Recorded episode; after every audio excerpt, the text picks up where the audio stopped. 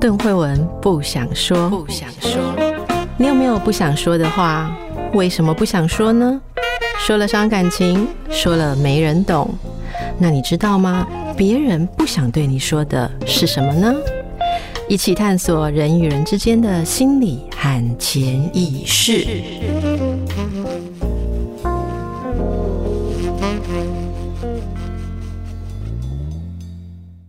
大家好，欢迎来到神话人生。我知道大家都等着要看，就是看你们奥迪赛床戏拖棚拖那么久之后，还生出个原型，然后还讲电影，就看看你们接下来能讲什么。总不会是奥迪赛了。我也跟大家 保证，绝对不会是奥迪赛。而且我们有一位共同的朋友，每次都说我们是奥迪赛，奥迪赛的台语。好，好，那。伟忠今天为大家准备了，我觉得是非常有趣、非常精彩的内容。大家好，我是叶伟忠。我们今天要谈的是欧维德，嗯，的一个，我不知道应该怎么翻译，应该就是，对我也不会翻，模拟女生写的信，对，可以这样讲吗？可以。欧维德为女生写的信，站在女生的立场写的信，对对对。好，然后这些女生是写信给谁呢？这就要说到我以前高中的时候的一个作文题目。高中的题目，我高中的作文部还留着。啊，基本上我觉得我高中的文笔比现在好很多。嗯，好。然后有一次我就问我的挚友说：“诶，我们那时候怎么写的东西那么感情丰沛，然后词句那么优美呀？”哦，嗯，我同学就冷冷的说：“因为那时候荷尔蒙很多。”他说他女儿现在也是这样。哦，原来荷尔蒙的多寡还跟我们写作的热情、文字的热情有关，所以我们现在写的都非常的理性。总而言之，那时候我们有一个题目是，我们要为意映写回信给林觉民。嗯，嗯，好，这个我之前有稍微在那个特洛伊战争的时候聊过这件事嘛。对，那我们今天谈的就是这样子的文体，就是你要替。希腊罗马神话里面有名的女人写信给有名的男人，嗯、我这样讲没错吧？对，可以这么说吗？就是这个样子，一点都没错。而且是欧维德写的。好，大家如果忘记欧维德是谁，可以回去前面的集数看一下。对，我稍微解释一下他的背景。那欧维德是古罗马的诗人。那我们之前讲了非常多的变形的故事，尤其是在《变形记》里面的故事，通通都是他写的史诗。欧维德的作品是今天留下来整个希腊罗马神话一个非常丰富的宝藏，一个库存在那边。这本作品的名字在英文、法文都是直接用拉丁文的名字，就是呃，Heroides，H E R O I D E S，这个字原来的意思就是女英雄。那英雄在这边是指不同于凡人的人，那就是这些神话里面的女性写信给他们的情人，或者是写信给他们的丈夫。那这部作品分成两个部分，第一个部分是欧维德年轻的时候，甚至于可能是他小时候写的信。第一部分一共有十五封，是十五个不同的神话女性写给他们的男人的信。但是没有回信。然后后半部有六封信，是一男一女相互写的信。这部分的呃作品，一般相信是欧维德后来被流放到帝国的边缘，在黑海边，永远他再也没有办法回家。他在这段时间呃写的作品当中的一部分有这六封信。然后后人把他们整个合在一起，就是叫做《女英雄书简》，或者是我们就直接就把它当做，就说它是情书。刚才慧文已经介绍这个文体的背景，它不只是女性写给男性的信，它还是呃一种在传统里面上修辞学的课，或者说上国文课的一个。课程一个教学的方式，就是要写的人设身处地去为一个你不认识的人着想，就是他在他的处境里面，他会说什么样子的话？慧文，你替意英写的那封信，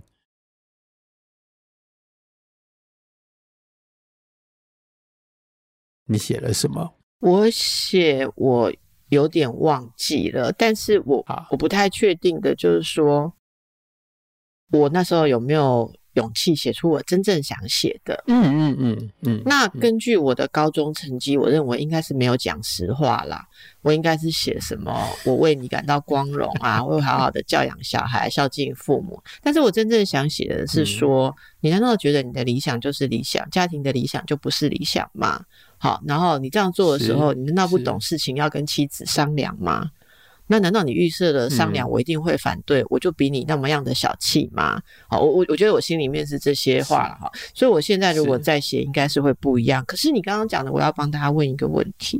好，因为我所看到的这一些，就是希腊罗马神话里面的女性写信给。男性，这些男性的故事说起来的确都是在英雄系列很多，比方阿基里斯啊、奥迪修斯啊、巴利斯这些我们都谈过，嗯、呃，赫拉克雷斯。可是什么叫女英雄呢？嗯，女英雄的定义是什么？他们也要是英雄，然后是女的啊？可是他们有符合英雄的行径吗？呃，他们有不平凡的命运，我大概只能这么说，就是。他们是故事，他们是传说里面的主角。主角原来原则上就已经符合英雄的某种定义。比方说，不管在英文或法文里面，“英雄”这个字就是主角，女英雄就是女主角嘛。我其实对这个东西觉得很奥妙，是因为这里面有一些女性，她自己到底有没有经历所谓的英雄历程？我觉得有点呃。歧义啦，就是每一个其实不一样。然后有一些其实我会觉得是因为他跟他有关系的那个男人是个英雄，所以他才有位置被提到。那这样子的话，就是变成是某某夫人。因为我会会觉得说，潘尼洛佩他自己，我们之前才讲过啊，结果还是回到奥迪赛。哦，真的是奥迪赛 又出来了哦！就是潘尼洛佩他的所作所为到底值不值得称为是英雄？然后他有没有一个英雄历程？如果没有的话，那他这个这这一系列的书简叫做女英雄书简，我就会有一点质疑，因为严格的说，那他就如果他自己不是个英雄，那他就只是英雄的太太，就英雄夫人嘛。英雄夫人跟女英雄是两回事哦，嗯、对我而言。然后不平凡的女性也不一定是女英雄，对，不平凡的女性，嗯嗯，对啦，不平凡可以说是特别，但不一定是女英雄啊，也许是圣人呐、啊。我原则上可以用一句话来解释他们的英雄面，就是他们在受苦，受苦就是英雄吗？是啊，在尤其在今天的定义，你不觉得吗？呃，你在你经历了好，尤其在这个系列里面，他们经历了一个痛苦的历程，这、就是为什么他们要写信，而他们有办法把他们的痛苦说出来，尤其他们有办法把他们的痛苦面对于让他们受苦的男人说出来，这个在现代的定义里面，我觉得可以称为英雄，好，可以接受，嗯，所以这次就是。呃，罗马诗人欧维德写的《Me Too》记录本就是了，我们就来请、呃，可以这么说。好，我们那我们就某一部分，请伟忠，伟忠今天会跟我们讲几个里面具体的对呃信件嘛，好，就是让我们知道一下这个写法跟这个内容，还有这个故事，我觉得会非常的有趣啦。哈，这也是。应该说补足了这些故事里面就缺乏的女性声音，这是我我这样讲真的是非常呃超意。我想他当初我不知道欧维德可能不是站在这个立场写的吧，他应该纯粹是觉得有趣嘛。我相信绝对是他固然觉得有趣，但是他是完全站在女性的立场，女性的这个立场写。嗯、比如说，我举一个最简单的例子，我们。在这边做一个衔接，就是我们回到奥迪赛。这封信啊，在写这些信的时候，还有一个很重要的事情，就是你必须对于你的这个要写的人物有相当的掌握，你要选择他在哪一个时间点，在那个时间点里面什么样的心情来写这封信。嗯，潘尼洛佩写给奥迪赛的那封信，当然是他不会选他们刚开始认识的时候，他也不是选正在战争的时候，而是明明已经打完仗，所有人都回家，为什么你还不回家？然后他在这边等了很多年之后，他决定写一封信给奥迪修斯。请问信要寄去哪里？好，问题就在这边。照理来说，这些信有一些有办法寄，有一些你可能会觉得他永远寄不到。就是如果今天换作是我写的话，我会把潘尼洛佩那封信写完之后说，我也不知道你在哪里，所以我把信放到一个玻璃瓶里面丢到大海里面去。比如说，嗯，嗯，好，那。我要说的是，潘尼洛佩的信的第一句，你绝对会很喜欢。她的第一句就跟呃，她丈夫说：“不要回信。”我猜，我猜。好，你说，嗯，啊，好，第一句是不要回信了。我以为第一句是那那你要猜什么？我以为第一句是该死的奥迪修斯。嗯。是啊，然后呢？哦，好，所以你跟他，你说他第一句是写不要回信，为什么呢？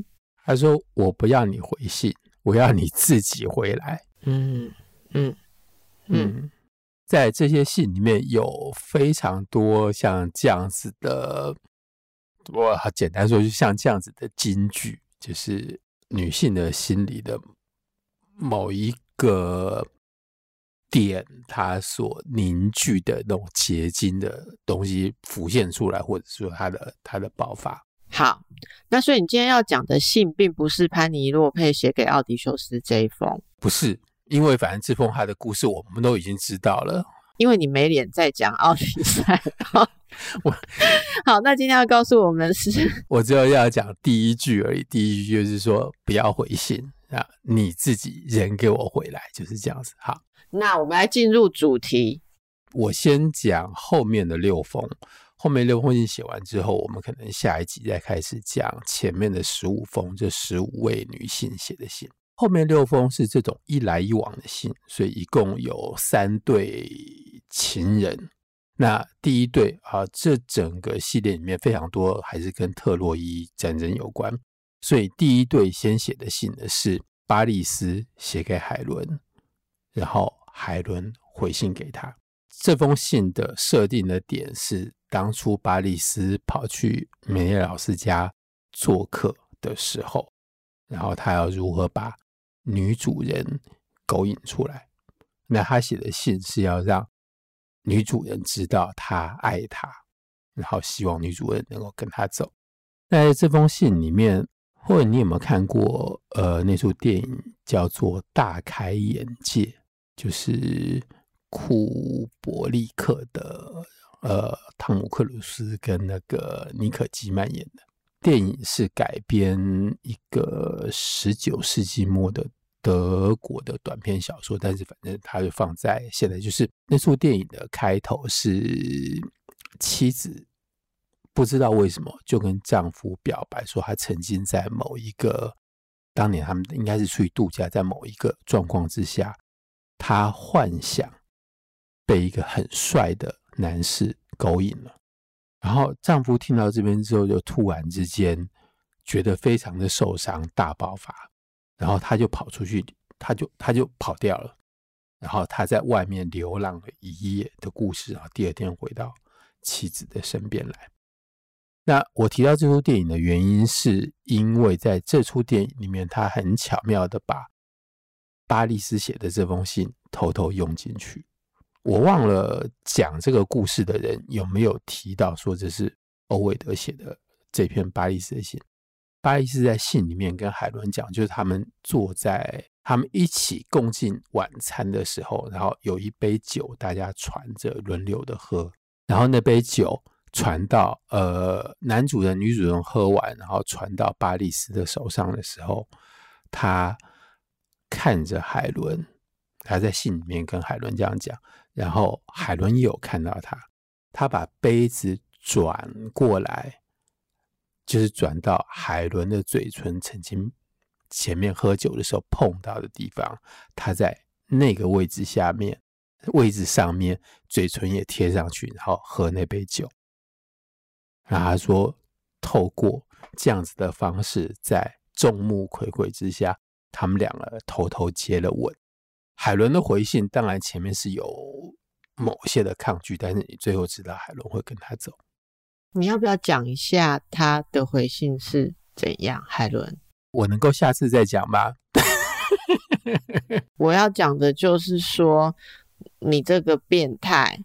就是大家喝酒都要照着顺序，所以他们的传酒杯是大家都要嘴唇都要碰在不同的位置，把酒杯绕一圈这样喝哦。不见得，但是没有人会特别去注意要贴在前一个人的嘴唇上面。对，那海伦难道不应该不是应该写信说你这个死变态吗？好，没事。总而言之，这是一个表白的方式，然后。是可以打动海伦的，是在神话的设定里面，他到了那边，海伦应该就已经被打动了。对，这故事就牵涉到说，如果是你喜欢的人，嗯，他呃众目睽睽之下用这种方式，对不对？对，就是亲吻你的唇印，嗯，那就是令人春心荡漾。是，可是如果这个人是不长不，不让你中意的，那他真的就是死变态嘛。所以，哎。残酷。好，请继续。好，那后面四封信有两个在希腊神话里面比较小的故事。那我在这边稍微把那两个故事交代一下。那呃，这两个故事的版本，其中反正有一个在欧维德这边是写的最详细的。前面那个故事呢，第一个比较呃，第一个比较有名的故事是。雷安德和希罗的故事，呃，希罗的名字的拼法是 H E R O，就是英雄这个字，但是希罗是女生，好，所以希罗是一个女性的名字，所以你以后看到 Leander and Hero，那个 Hero 是女的女孩子，然后雷安德才是男的，他们两个人住在今天的达达尼尔海峡的。两岸那个海峡就是呃，博斯普鲁斯海峡，要从呃黑海里面进入到爱琴海、地中海的那个出口的这个地方。那那个海峡非常的狭长，在网络上面写说它的长度大概有六十公里，然后宽度从一点二公里，就是它的宽度最窄的地方是一千两百公尺，然后最宽的地方是六千公尺。他们两个分别住在这个海峡两对岸的两个城市，然后西罗是可以算是一个女祭司。每天晚上，雷安德要游到海峡的对岸去跟希罗约会，然后每天早上他在游泳回家回来。但是这个故事之所以让大家传颂的原因是，他最后是一个悲剧的收场，就是每天晚上，希罗会应该站在一个高处，或者站在灯塔上面举着火把，因为晚上黑的什么都看不见。然后雷安德游泳的时候就朝着那个光亮的地方游过去，但是这天晚上是暴风雨，雷安德还是决定要游过去。但是暴风雨把火把的火焰光线给吹熄了，所以雷安德不知道要往哪个地方游，所以等到第二天天亮的时候，希罗在海滩上面看到了她男朋友的尸体死在那边。这两封信就是他们两个人在暴风雨中的心境，就是雷安德跟他讲说，虽然是这个样子，我还是要过去见你，即使今天晚上是暴风雨，就是这是我的爱。但是对面希罗就是非常的担心，希望他不要过来。那你如果过来的时候，我该怎么办？那这个故事在欧维德之后，又有一个希腊诗人写过。那在中世纪的时候，有很多有英国诗人，也有意大利、法国的诗人，把这个故事重写过一遍。这是第十呃十八跟十九封信，然后最后的两封二十跟二十一，这个故事的男主角叫做阿孔求斯 （A C O N T I U S），然后女主角叫做屈迪佩，是 C Y D I P P E。这个故事我不确定，我们之前是不是有稍微提到过？这个故事里面又有一个苹果，就是在德洛斯岛，就是。阿波罗跟阿铁米斯他们两兄妹或两姐弟，他们两个出生的小岛上面，好，在那个小岛上面是阿铁米斯的节日，就是有非常多节庆的活动。那全城的年轻人通通都出来参加这个活动。阿孔求斯呢，精心设计好了。一个陷阱，就他喜欢去迪佩已经很久了。去迪佩当然是全城最美的女孩子。他等屈迪佩来到神庙里面，在阿提米斯的神像的面前的时候，他丢一颗苹果到他的脚边。这个苹果绝对非常的特别，所以屈迪佩把苹果拿起来啊，苹果上面竟然有写字或者是刻字在上面。呃，在这边我们必须要知道一个古时候念书，就是念看到文字的一个直觉的反应，就是他们没有默读这件事情，他们一定会把你看到的字直接用嘴巴发出声音读出来。所以呢，那个苹果上面写的字是。我发，我在阿铁米斯面前发誓，我要嫁给阿孔求斯。结果呢，因为你在女神的面前讲这句话，而且还说你发誓，换句话说，你在女神的面前发下这个誓愿，你必须要完成。但是屈迪佩当然并没有要嫁给这个他。并不认识，或者他当时并没有这么喜欢的男人，所以他回到家之后，阿孔裘斯去求婚，他就拒绝，但是他从此就一病不起。所以这两封信是在屈迪佩已经生病了之后，阿孔裘斯写给他的信。那阿孔裘斯就跟他讲了他前面所有的爱意，他为什么会因他因为太爱了他，所以才会设下这样子的一个陷阱。那既然你已经在女神的面前许愿说要嫁给我的话，那你就嫁给我。尤其我我是这么的爱你。那屈迪佩的后面的回信，当然还是还是把他臭骂了一顿，然后再跟他讲他现在病到起不来的状况，差不多就是这个样子。那最后，呃，他应该还是屈服了，他最后还是嫁给阿孔丘斯，然后病就好了。好，那嗯，这个这个是希腊神话里面，希腊神话里面有几颗苹果，就像我们习惯讲说，西方历史里面第一颗苹果是伊甸园里面夏娃给亚当吃的苹果，第二颗苹果是巴力斯做裁判。呃的那颗金苹果，他给了爱神，导致于发生特洛伊战争。第三颗苹果是苹果树上掉下来打到牛顿的头的那颗苹果。所以有人开玩笑说，西方的历史是被这三颗苹果所影响。那在希腊神话里面，除了第一颗金苹果，巴力斯把它判定给了爱神，然后得到海伦。之外还有两颗苹果，一颗苹果就是阿孔裘斯如何骗到去迪佩的这颗苹果，另外的可能不止一颗，另外的几颗苹果是女方设下一个比赛，就是谁跑得比他快，他就会嫁给他。然后这个男所有的其他的男生通通都输给这个女英雄，因为他跑得最快，所以我记得那个。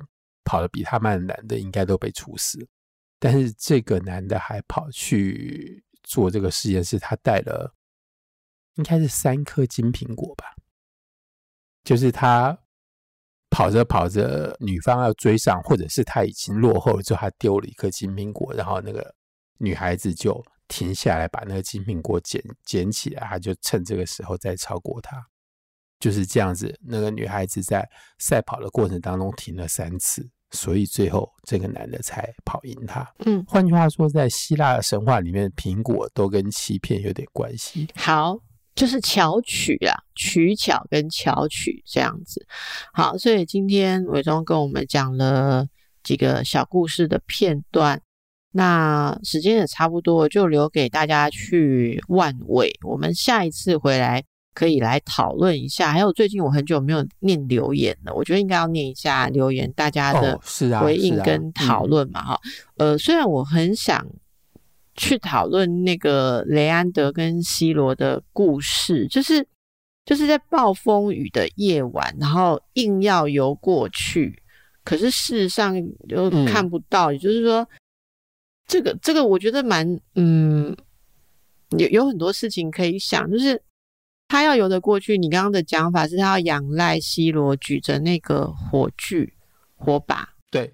可是事实上，暴风雨会一直把这个火熄灭，所以他等于是把自己的生命呃交托在这个女朋友女友，一定要给他指引跟光亮。可是事实上，暴风雨里面这位女性又做不到这样子的事情，然后她却坚持说：“这个暴风雨的夜晚，我还是要过去，这是我对你的爱。”那我我觉得这这个蛮有趣的啦，就是你也可以想象另外一种情况是，呃，他坚持要来，然后 C 罗就举着火炬，可是火炬一直被。暴风雨熄灭，那他只知道如果没有火的话，没有火光的话，雷安德就会迷失方向，就会溺死。所以西罗就不断的要跑去呃找新的火炬，结果他就摔死在山上或山路上，也有可能嘛。所以我觉得这个故事，我不知道他想要传达的是什么感觉，或者对伟忠而言，他是什么感觉？那就是一种嗯。这应该是什么呢？在雷安德的信的前面，欧维德有做了一个比较写实的一个设定，是那个暴风雨已经持续七天了，他已经七个晚上都没有办法过去，所以他到第七天的晚上，他还是决定要试试看。嗯，那里面有写到西罗在发现火炬熄灭的时候做了什么努力吗？那时候没有灯塔哦，那个地方也没有灯塔。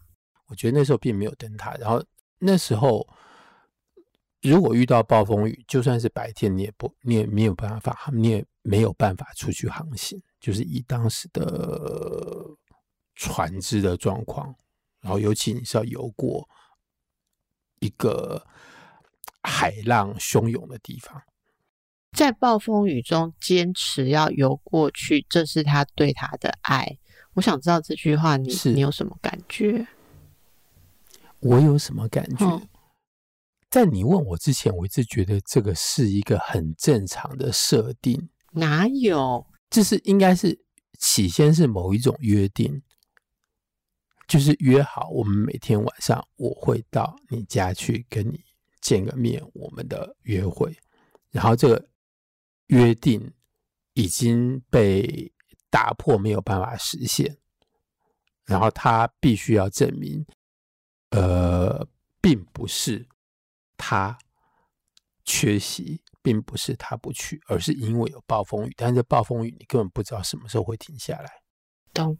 那我就用用一个小意识来做结好了。好，好。话说呢，我曾经跟一个同事一起在一个讨论的团体里面。嗯那是我我的这位同事呢，应该说刚开始进行这样的团体是我们每周聚会一次，嗯，然后学生们就说，哎，那诶，我们明天应该没有，因为明天是台风假，呃、台风假就有风雨嘛，嗯、所以明天应该没有这样。结果这位同事就非常不解的说，我们的约定。就是每个礼拜，比方说周五，我们就会聚会，这就是我们的约定。嗯、我们没有说台风就不见面呐、啊，嗯、所以按照我们的约定，就是周五都要见面，所以不管是台风或任何事情，如果不见面的话，就是要特别变成一个议题，大家来是。重新讨论。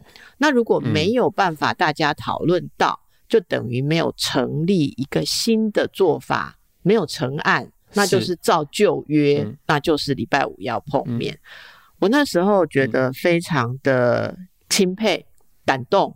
觉得说，这简直就像我们上了某种倒霉的班，就是有你知道世界上有一些职业哈，就是其实我我我说的我我认为有一些职业是非常神圣的，可是有一些职业其实没有那么神圣，但自己却规定。不能放台风假的，好，这什么意思呢？比方说，如果你是警消人员啊、气象人员，或者说是维生所必须的这些公务人员，嗯嗯、我觉得不能放台风假，我都是觉得考来是非常高的敬意，因为那真的不能放台风假。但是呢，我以前很困惑，就是说，如果只是录个广播节目，为什么不能放台风假？他一天没有听广播节目或重播是会怎样？嗯、我觉得有些有些工作就会自抬身价，就觉得自己很重要。一天没有听新节目就不行，你知道吗？所以我以前曾经在台风的时候，就是根本都淹水，我还要去电台，然后。那那种状况，我我就有点觉得说自有点自己夸大了自己的那个，所以我刚刚 说倒霉的工作指的绝对不是真正需要在台风天工作，不，我觉得那个不能用倒霉，这样太贬低他们的神圣性跟重要性。我指的是这种自己觉得自己很重要，所以不能放台风假的哈。